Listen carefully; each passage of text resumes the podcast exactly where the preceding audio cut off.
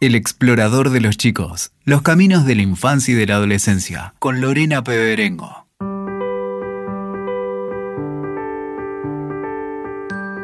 Muy bienvenidos al episodio 25 del explorador de los chicos. Soy Lorena Peberengo y hoy los invito a explorar la escuela en construcción los invitamos a ser parte de esta comunidad, compartiéndonos su opinión acerca de los episodios que van escuchando o sugerencias que tengan y temáticas que les interese que investiguemos. Pueden enviarnos un mail a elexploradordeloschicos.com. También pueden contactarnos por Instagram. Allí nos encuentran como Explorador de los Chicos y Explorador-Cultural.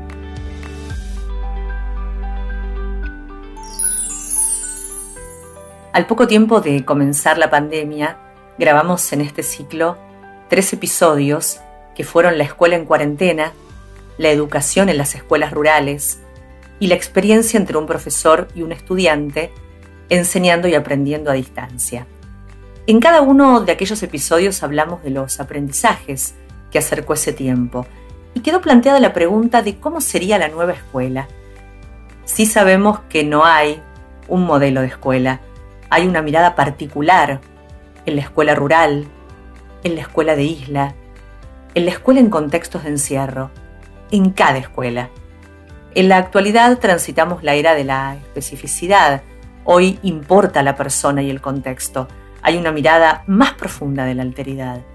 Los grandes pensadores contemporáneos de la educación están abriendo caminos para pensar la escuela que se construye cada día acuerdan que no podemos seguir mirando la educación como hace 10 años, o menos aún, porque el escenario es muy dinámico. Cada vez más se requiere atender a la singularidad. Hoy ya no hablamos de infancia, sino de infancias. Ya no hablamos de tolerancia, sino de respetarnos en las diferencias. Y así podríamos enumerar muchos términos que han ido cambiando en un tiempo que nos invita a aprender constantemente para vincularnos mejor con los demás. Hoy no hay un solo camino para enseñar. Hay tantos caminos como niños. Y hacia allí vamos, a explorarlos.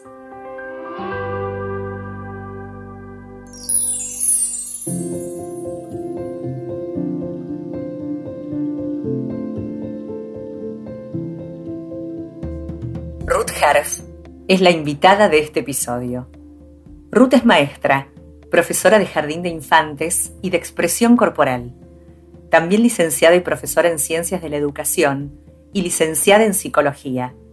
Fue profesora en la Universidad de Buenos Aires y otras universidades y profesorados.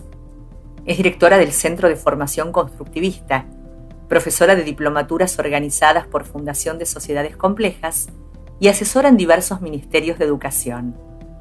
Participa habitualmente de congresos, jornadas y seminarios en los cuales se abordan temas educativos. Y es autora de numerosos artículos y libros sobre educación, entre ellos Educar con Coraje, acerca de la gestión, la didáctica y el juego, y su último libro, Nuevos Escenarios Educativos, otra gestión para otra enseñanza, 50 iniciativas.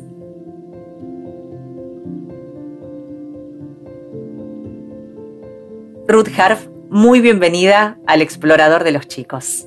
Muchísimas gracias, es un placer estar contigo y con todos los que nos estén escuchando. Es un honor para nosotros tenerte hoy como protagonista de este episodio. Transitando la pandemia, que despertó nuevos modos de aprendizaje, surgió la inquietud de cómo sería la escuela que vendría, al tiempo que muchos tenemos la sensación de que esa escuela está todo el tiempo en construcción.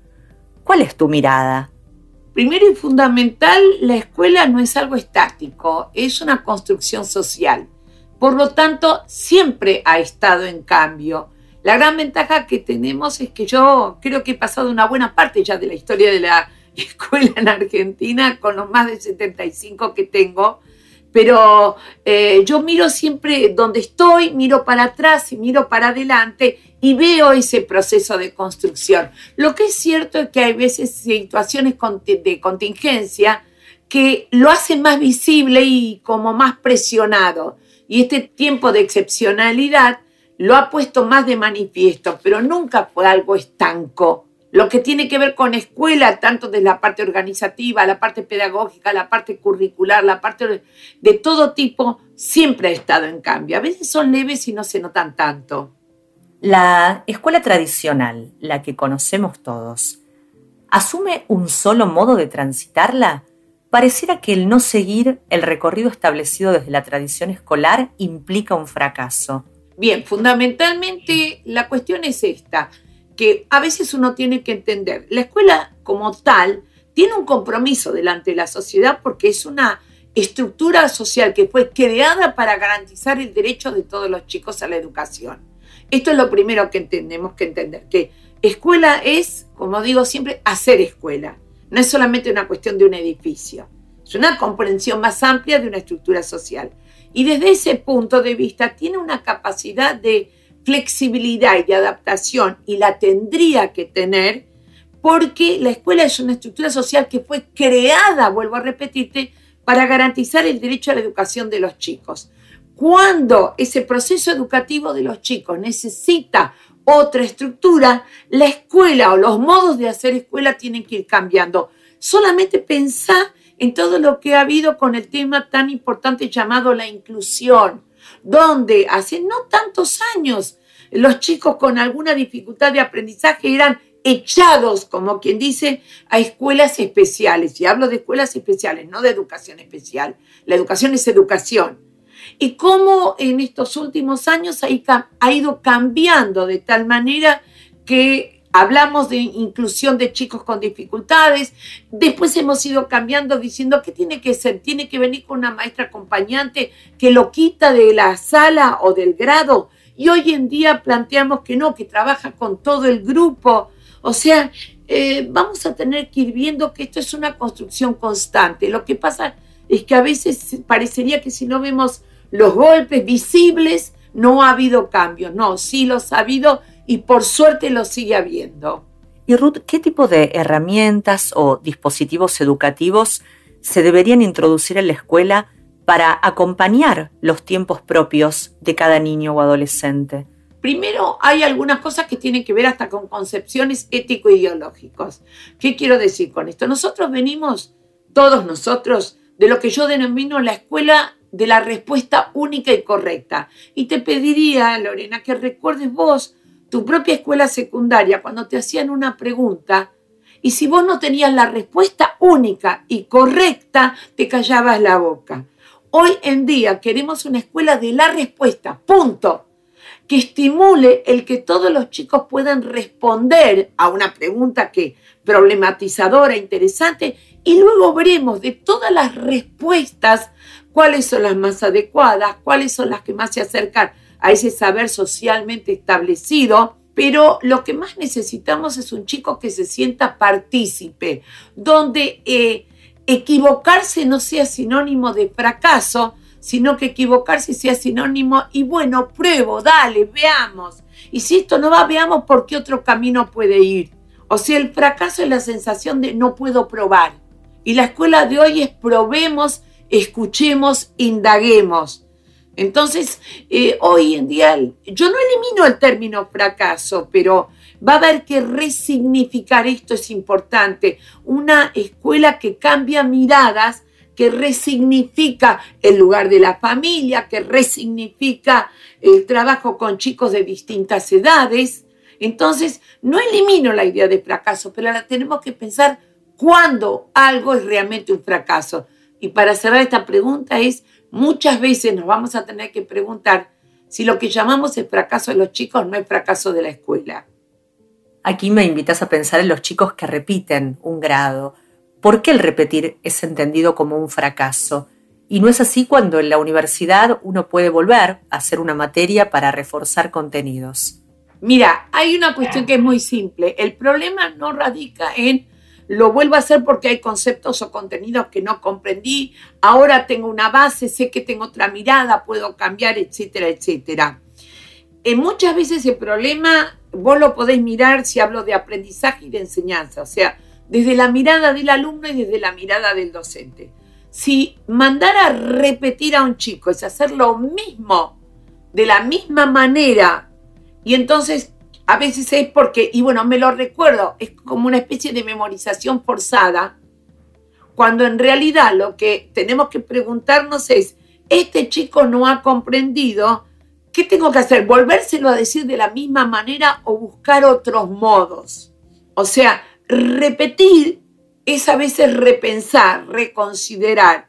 Y es cierto que no es lo mismo hablarlo en la universidad o en el profesorado que hablarlo en un jardín primario o secundaria, donde los chicos de alguna manera esa capacidad como para tomar decisiones sobre sus propios desarrollos no lo tienen tan ubicado.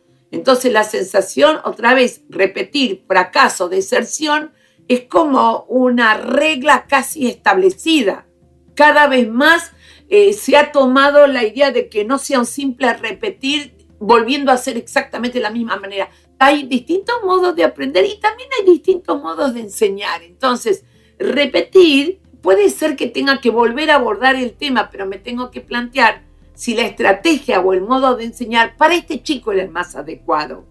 Y esto hoy en día se está haciendo. No te digo que esté generalizado, pero esta intención de que no sea un mera hacer de vuelta el mismo año, sino que en todo caso hacer de vuelta el mismo contenido de otro modo. En esta idea que conversábamos de acompañar a los chicos según sus tiempos de aprendizaje, pensaba que también la escuela no puede responder a todas las realidades, ¿no?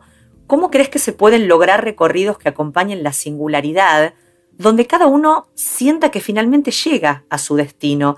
Por ejemplo, digo, ¿es posible pensar que la actividad sea la misma, pero el modo de abordarla sea singular? Primero y fundamental, está muy bien, vos estás hablando, mira, estás casi, casi hablando de los componentes didácticos. Lo que primero importa es cuáles son los objetivos y las metas, macro, micro, etcétera, etcétera. La otra de las cosas es como ir aprendiendo a hacer otras preguntas.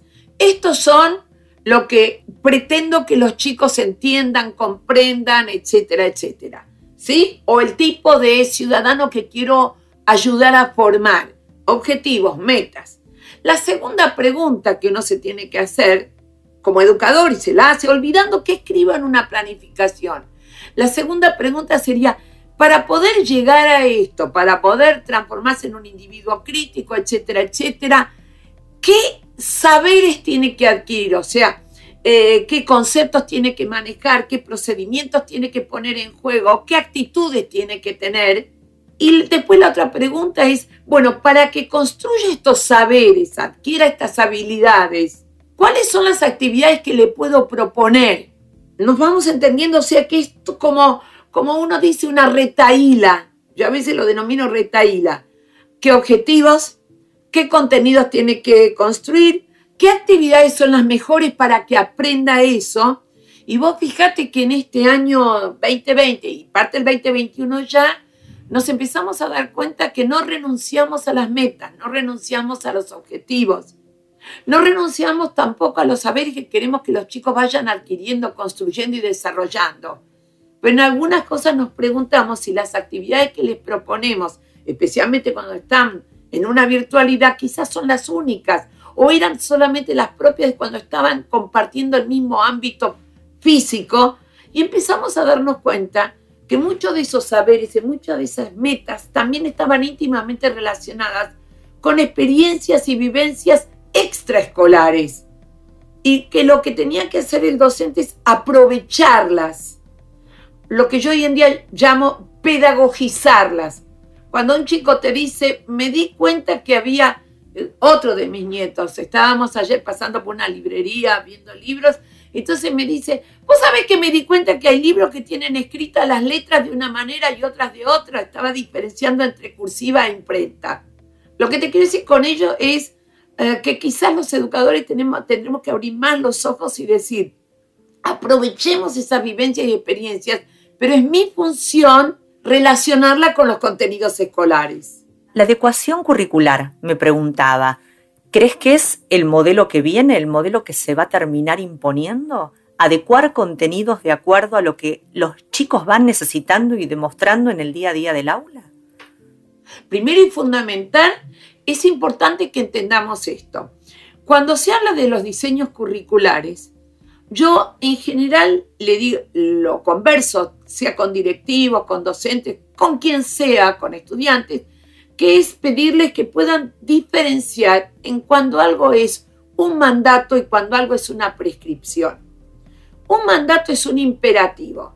Por ejemplo, eh, vos recordás tus épocas también en la escuela, en el rol que sea, donde vos sabías claramente que ningún chico podía salir de la escuela si no tenía una autorización firmada o no lo venía a buscar alguien autorizado. Ahí no hay Lola, no se discute, eso es un mandato, es un imperativo. Ahora vamos a entendernos, un lineamiento curricular no es un mandato, no es un imperativo, es una prescripción, lo cual significa que se puede ajustar, adecuar, definir, organizar de acuerdo a muchas contingencias. Quiere decir que no es un reglamento a seguir rígidamente. los educadores pueden, de acuerdo al grupo y al contexto, que contexto es a veces todas las variables que inciden, número de alumnos, época del año, característica de grupo familiar, si es rural o urbana, tomar decisiones pedagógicas fundamentales. O sea que la idea de la adecuación curricular es tan importante que ya hace mucho tiempo, cuando trabajamos sobre lo que se llamó los contenidos básicos comunes, los CBC, que yo estaba en el ministerio en ese momento, luego de ello los CBC y los educadores que escuchan deben estar haciendo que sí con la cabeza, porque además de eso después eh, aparecieron lo que se llamaron los NAP, que eran los núcleos de aprendizaje prioritarios. Vos fijate que ya en ese momento se trabajó diciendo, acá tengo los contenidos curriculares y acá tengo núcleos de aprendizaje que considero esenciales. Entonces ahí es donde está eh, la capacidad para tomar decisiones fundamentadas que hacen que seamos profesionales de la educación que nos permite decidir, con este grupo tengo que priorizar tal cosa, tal otra o tal otra. O sea, miramos toda la trayectoria, no solamente un pedacito. Y en todo caso decimos, cuando van al otro nivel, al otro grupo, a la otra división, diciendo, mira, sobre estos temas tuvimos ahora que priorizar tal cosa.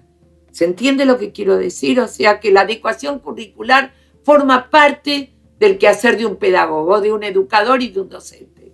Ahora, Ruth, atendiendo a tu trayectoria, al infinito recorrido que tenés, dando clase, diseñando contenidos, organizando, gestionando, ¿aprecias que el docente es hoy puente y facilitador, aquel que propone un aprendizaje basado en estos problemas y proyectos que fomenta lo interdisciplinario o prima la figura del docente que baja el conocimiento y en general no va por más. Bien, primero y fundamental, a veces uno tiene que ir viendo que no son opuestos. Hay momentos en los cuales un docente, y yo voy a, a ver cómo explicarte, a reivindicar que en cualquier momento puede darse que un docente, jardín primaria, secundaria, superior, eh, y lo voy a decir a lo bruto, dicte cátedra, no pasa nada.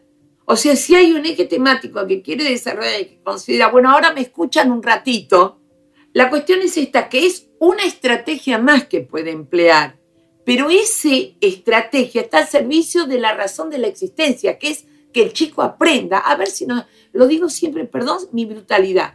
La escuela existe para que los alumnos aprendan, no tanto que la escuela existe para que los docentes enseñen. Lo que pasa es que los alumnos van a aprender cuando haya un docente que enseña. Y ese enseñar no es únicamente dictar cátedra, aunque a veces pueda dictar cátedra. En otros casos ese enseñar es el que apoya, el que escucha, el que comprenda, el que dice, contame cómo lo lograste. Y si yo te propusiese hacerlo de tal otra manera, lo lleva a pensar, lo lleva a reflexionar. Mira, ¿vos te acordás de un tipo llamado Piaget? Claro. Bueno, entre otras cosas, cuando él hablaba de todo y cuando hacía todas sus experiencias con los chicos, que no eran estrictamente pedagógicas, pero una de las estrategias que él empleaba en un momento dado, que sugería en esas pruebas, era para ver si el pibe realmente había adquirido estas habilidades. Le preguntaba, ¿vos sabés que un chico amigo tuyo me contó que en realidad esto tendría que ser hecho de tal manera? ¿A vos qué te parece? Y entonces el pibe decía, no, no, no, yo creo que de esta, no importa. Pero esa pregunta que era experimental le llevaba al otro a preguntarse, a cuestionarse, a entrar en duda, a reflexionar, a no dar nada por sentado. Entonces el docente hoy en día, que hablamos de facilitador de aprendizaje, siempre fue un facilitador, solamente que hoy le pedimos que mire y que vea que hay muchos modos de aprender. En el modo de, vincularnos con, los demás va, cambiando ¿no? la forma de expresarnos. Estamos todo el tiempo aprendiendo nuevas maneras para relacionarnos. Pensaba en el término tolerancia, que ha comenzado un poco a incomodar porque sugiere que si tolero al otro, tal vez estoy aceptando algo del otro que no está tan bien, ¿no? Respetar la diversidad, por ejemplo, vos lo invitas a, a cambiar por atender la diversidad. Empezaste a cuestionar algunas terminologías o modos de relacionarnos con los demás que me encantaría despliegues en este episodio y nos enseñes. Fundamentalmente esto tiene que ver con lo siguiente. En primer lugar tengo que decirte esto. Para mí, las palabras, no para mí, uno, cuando yo digo para mí es porque voy tomando de montones de lugares y después los hago míos, ¿viste? Ya ni me acuerdo a veces los autores, que ya ni sé qué es mío y qué es de otro, qué sé yo. Pero que me parece esencial. Las palabras no transmiten significado, provocan significados. Y además de ello, los significados que tienen las palabras son construcciones culturales que pueden cambiar con los lugares y con las épocas. Entonces hay cosas con las cuales no me voy a pelear, pero digo, al día de hoy me lo replanteo desde otro lugar. El tema de la tolerancia, ¿qué fue lo que me hizo ruido? Si yo en este momento te digo, hola Lorena, hace como 40 minutos que te vengo tolerando. ¿Te gustó cómo suena? No. Bien, hay una especie, hasta en el uso cotidiano, donde tolerar es bastante semejante a aguantar. Entonces, por eso dije, por más que me peleo con las Naciones Unidas, mira con quién me voy a ir a pelear, que hablan a favor de la tolerancia. Entonces digo, a veces dejemos de usar tanto la tolerancia y hablemos más de el cuidado, el respeto y la aceptación de un otro como un otro distinto de mí. Entonces, desde ese punto de vista, eh, uno sigue buscando estas vueltas de los significados. El otro eh, significado que no lo habíamos nombrado, que es frase. Fíjate vos cómo esto es un golpe que a veces doy. Hay una frase que es casi universal, que dice, todos somos diferentes. Bueno, y yo contesto, todos somos diferentes, es lo que se llama en lengua un oxímoron es una negativa interna. Si yo digo todos, anulo diferentes. Entonces, cuando me miran con esta cara con la que me miran también, le digo, ¿por qué no la reemplazamos con algo que me importa más? Cada uno es único. Y entonces habilito a preguntarle al otro qué te hace único. Porque eso de lo que me hace único a veces lo decido yo yo me siento como único, igual al otro, por supuesto, en cuanto a deseos, demandas, derechos, etc. Pero tengo eso que también por eso hablé más de singularidad, que tiene que ver con el hecho de qué es lo que te hace único. Y vos me podés decir, a mí lo que me hace única es que me puse a trabajar con esto de podcast, que me hace única porque no hay otros tantos que lo trabajen de esta manera, etcétera.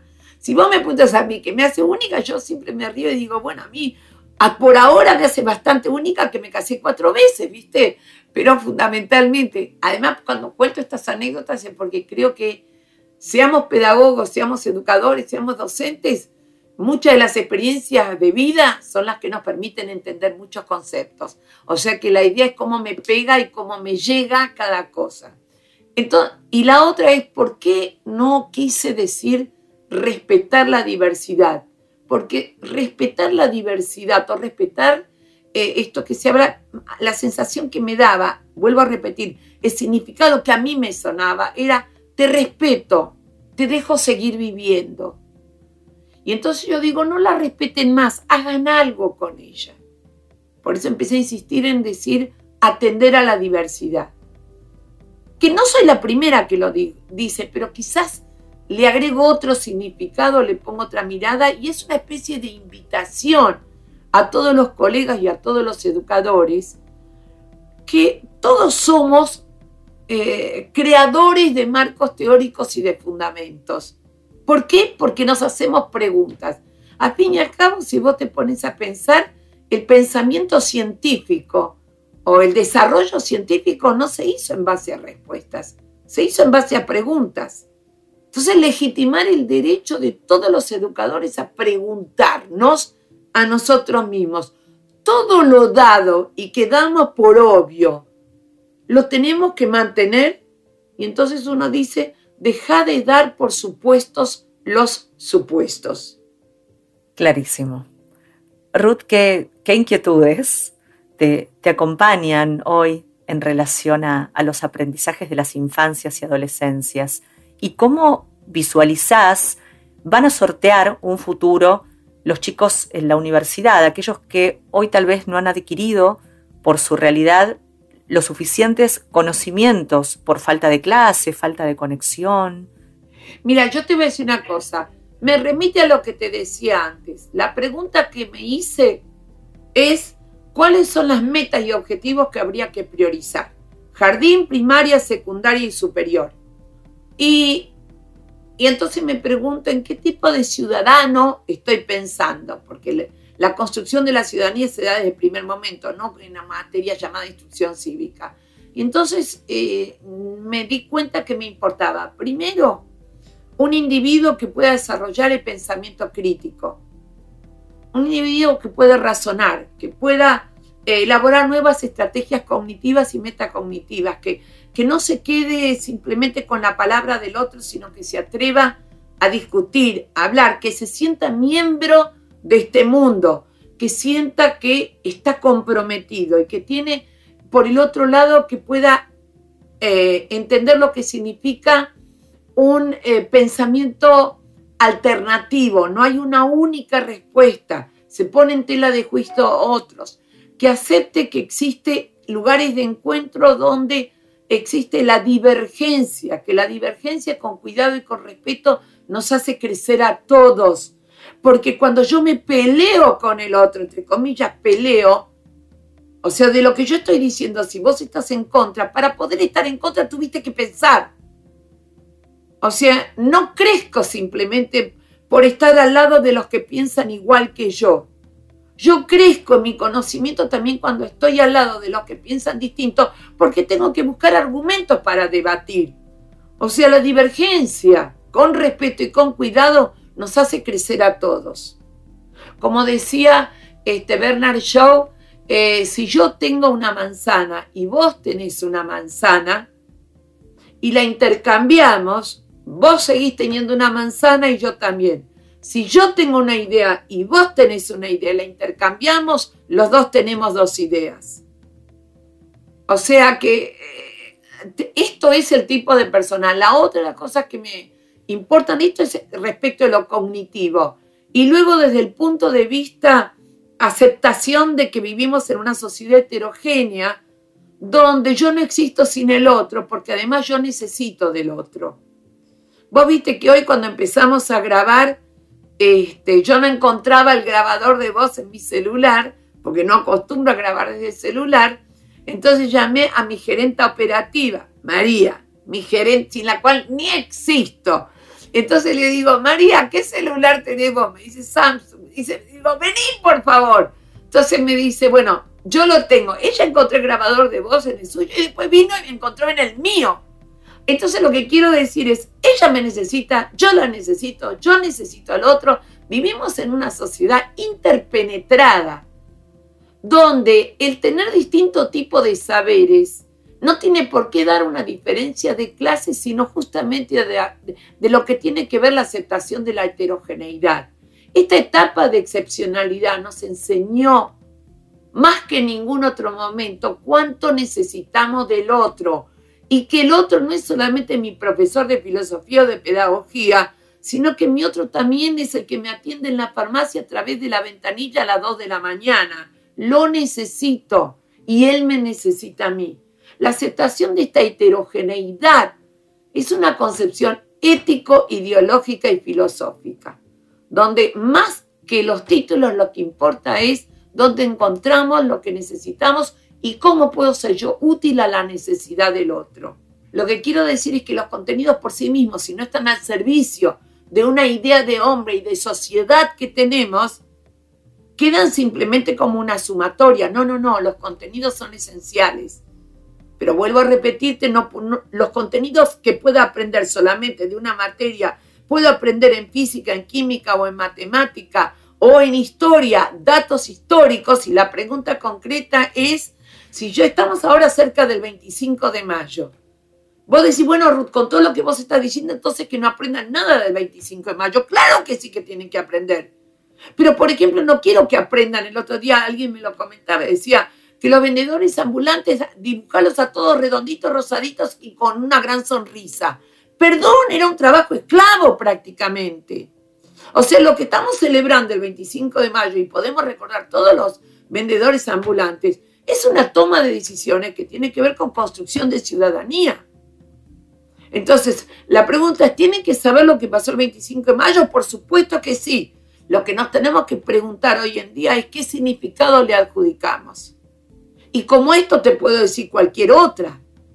No, no, no, pero estoy totalmente a favor de la necesidad de aprender todos los contenidos académicos necesarios desde jardín hasta superior. Y Ruth, ¿qué desafíos entendés que enfrenta hoy la escuela? Bien, hay cosas que uno enfrenta que son obvias, que no las necesitamos repetir, que tiene que ver con esto que yo llama, llamo etapa de excepcionalidad. Pero si yo hablo de la escuela de hoy en día en una forma más genérica, independientemente de la contingencia, de la excepcionalidad, los desafíos que uno enfrenta hoy en día es cómo hago para que se conforme esa sociedad de encuentro entre docentes. Trata de pensar que educar es un lugar de encuentro. Yo me encuentro con el otro Vos fíjate que uno de los, aunque te parezca mentira, uno de los desafíos que vos también lo empezaste a decir al principio, es algo que es más viejo que la ruda. ¿Vos escuchaste hablar de algo llamado el proceso de enseñanza-aprendizaje? Sí. No existe. Nadie puede estar enseño aprendiendo o aprendo enseñando.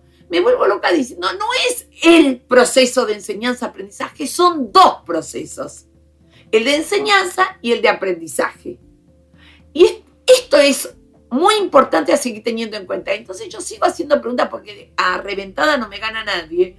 Y pregunto, ¿vos aprendiste los logaritmos? Entonces la respuesta que me da es eso, no.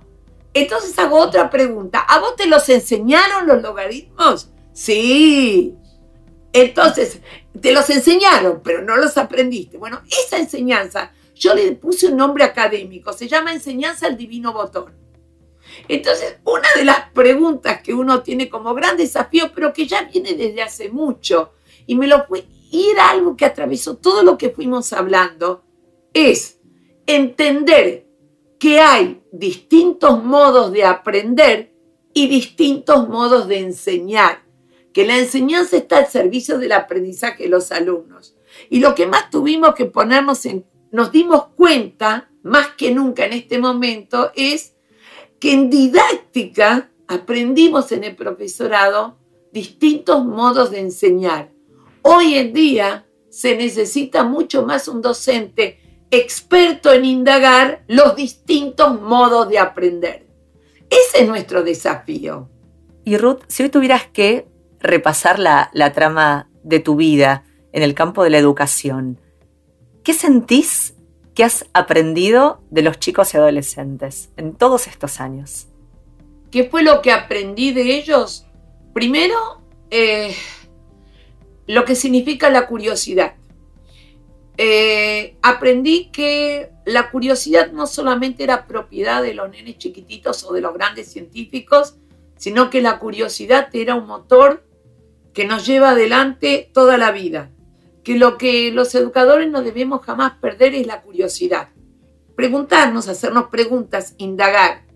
La otra de las cosas que aprendí de los chicos de acuerdo a la edad que tengan es que en su vida no escolar no se dan tan fácilmente por vencidos, cosa que deberíamos aprender, que es cuando te dicen, esta cosa a mí no me va a ganar, Que, se nota también en los videojuegos, etcétera, etcétera. Aprendí su capacidad de adaptación. Vuelvo a repetirte, son cualidades de los chicos que a veces parecería que la escuela se ocupó de, de, de apagarlas un poco, pero que si volviésemos a mirar a esos chicos con nuestra mirada, recordad que los chicos, especialmente los más chiquitos, actúan.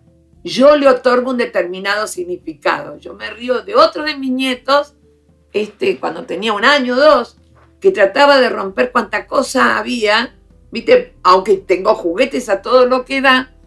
Y entonces yo me di cuenta, cambié mi mirada y me di cuenta que ese chico de un año estaba estableciendo relaciones entre medios y fines conocía de a poco las cualidades de los objetos porque sabía cuáles son las que iban a hacer más ruido. O sea, los chicos, los jóvenes y los adolescentes muchas veces actúan. Los educadores tenemos que aprender a significar esas acciones y por lo tanto aprovecharlas más.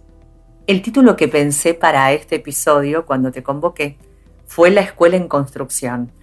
Y me gustaría conocer con qué escuela soñás, qué condimento tendría que tener para que refleje el esfuerzo, el trabajo, la pasión y el amor que has desplegado educando durante tantos años.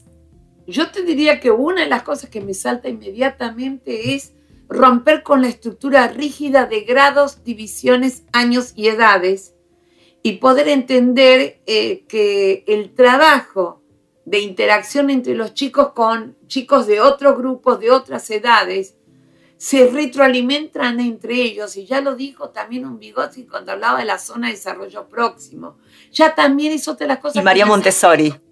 Y exacto. Y también lo dijo María Montessori, ¿no? Integrar las edades. Sí, y otra de las cosas que enseñó también es los cambios en la dinámica familiar, donde empezaron a estar juntos chicos, hermanos de distintas edades, no para ayudarse, sino porque la propuesta que llegaba de la escuela era interesante para todos. Yo tengo montones de ejemplos de mis familias donde en un momento dado una de las cosas que me disfruté mucho, por eso mi último libro, en realidad que se llama Nuevos Escenarios Educativos, se lo dediqué a todos mis nietos porque fue lo que, y, ojo, nietos que van desde los 3 años hasta los 17, y una de las cosas que me resultó más interesante fue que, por ejemplo, en un momento dado a uno de mis nietos le propusieron hacer un, es en serio esto, un laberinto con material descartable.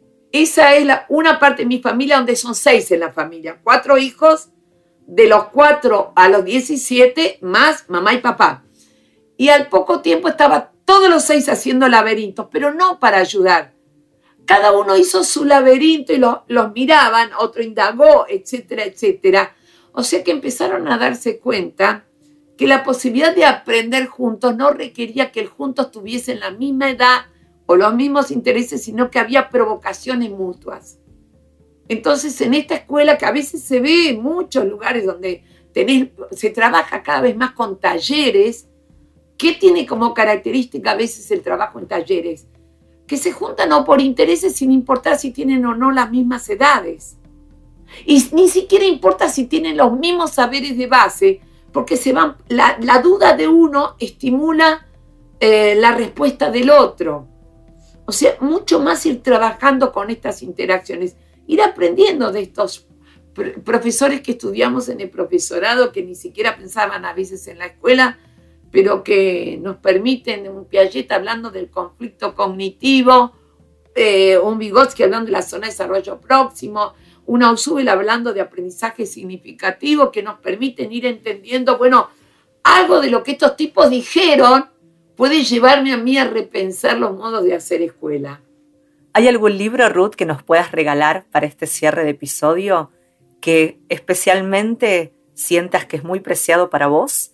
De cualquier momento de tu vida, hasta puede ser un libro de tu infancia, no importa cuál. Ay, lo que pasa es que soy terriblemente lectora. Eh, bueno, a mí me apasiona leer mucho todo lo que tiene que ver con filosofía aplicada. Yo leo de todas las áreas, Además, porque tanto mi madre como mi padre eran los dos doctores en filosofía y letras, así que yo digo que muchas de las cosas que sé no fueron ni siquiera con esfuerzo, fueron por ósmosis. Entonces, este, me gusta mucho leer, eh, digamos, toda la parte de literatura la leí de adolescente porque en mi casa no había límites. O sea, no había comida, mis padres vinieron de Alemania, campo de concentración, etcétera. No había ropa, pero había libros siempre y la biblioteca estaba abierta para todos los hijos. Leí cosas que no debería haber leído. Leer a los ocho años Dostoyevsky no creo que sea lo más adecuado. No, no, no importa lo que entendí, pero quiero decir con ello que estaban siempre ahí, así que soy terriblemente lectora y hay algunos libros que, que uno puede ver desde qué punto de vista me impactaron, me impactó siempre y lo uso, aunque te parezca mentira, creo que hay muchas cosas para usar eh, Saint-Exupéry, el Principito, que lo uso a veces para repensar prácticas. No te voy a contar ahora porque si no nos lleva 20 horas, pero que lo sigo usando. Luego este, me interesan mucho Bauman, Sisek, etcétera, etcétera. Quizás en esta etapa de mi vida, este, literatura, no, no leo tanto de literatura, prefiero mucho más, este, parece mentira, este, a la edad que tengo, seguir leyendo filosofía, pedagogía. En este momento, hace ya un par de años, que me interesa mucho un autor llamado Boaventura de Sousa Santos. Ah, fantástico. El tipo te, te plantea una serie de cosas que yo creo que están hechas para América Latina. Él, entre otras cosas, lo que plantea es que toda nuestra concepción pedagógica está ahí, filosófica, y el modo como se construye conocimiento está imbuida de lo que sería el norte, Está claro, nos comparamos constantemente. Y entonces, él dice una frase interesante, dice, lo que tendríamos que hacer acá, fíjate vos, es achicar el futuro y agrandar el presente. Vos fíjate que cuando nosotros tenemos una escuela rural, suponete, donde tenemos a los chicos de primero a quinto en un solo grado, y decimos, esto es en de mientras, hasta que podamos tener una en la cual estén los de primer grado, los de segundo grado, los de tercer grado. Y entonces la pregunta es, espera momento, en una de esas, ese modo de actuar propio nuestro, de los países llamados de tercer mundo, de, lo que quieras, ¿por qué no tomamos nuestro modo de vivir no como un en de mientras, sino algo valorado? Te voy a poner un ejemplo tonto.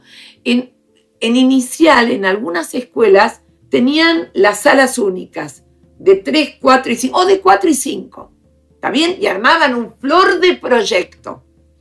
Entonces siempre, cuando me mostraban proyectos de 4 y 5 juntos, siempre les hice la misma pregunta. Si el año que viene se te anotan 20 chicos de 4 y 20 de 5, ¿qué vas a hacer? La respuesta, ah, entonces hago una sala de 4 y una de 5. Lo cual implicaba que de alguna manera no estaban realmente valorando que se podía trabajar una sala de 4 y 5 porque tenía su propia dinámica y que valía la pena y que no era un en de mientras. Entonces este autor es muy interesante para poder analizar algunas cosas de Leot. Y la otra, el último libro que escribí, que tanto, que se llama Nuevos Escenarios Educativos, que realmente es precioso. En su momento cuando invité a escribir conmigo a mis queridos amigos y colegas Sandra Sánchez, Néstor Sorsoli y Delia Cervoni, le dije, chicos, vamos a escribir, pero con una página y media cada una. O sea, por eso tiene 50 iniciativas y les dije, no sobre la pandemia, sino a partir. O sea, qué cosas vamos reflexionando. Yo creo que en ese momento estábamos ilusionados que en esta etapa íbamos a estar ya en la post-pandemia, y entonces la idea de todo el libro era qué aprendimos. Entonces creo que vale la pena leerlo porque es ¿y qué seguimos aprendiendo? Ruth Harf, siento que en este episodio, con tus reflexiones y saber, hemos conocido lo que significa hacer escuela. Gracias. Un abrazo grande, saludos a todos y muchísimas gracias. Fue muy interesante estar contigo. Gracias. Y te, te digo algo, para poder empujar a alguien a hablar hay que saber hacer buenas preguntas y las tuyas fueron excelentes. Felicitaciones. Gracias, Ruth. Hasta cualquier momento. Un abrazo.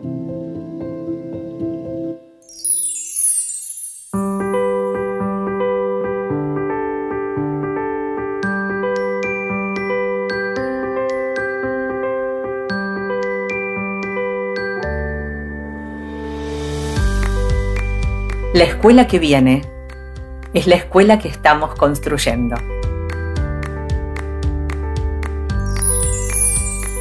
Los invitamos a seguir conectados en Instagram. Nos encuentran con el nombre Explorador de los Chicos y también en Instagram en explorador-cultural. No olviden enviarnos los temas que les gustaría que exploremos en próximos episodios. Nos reencontramos muy pronto. Hasta entonces.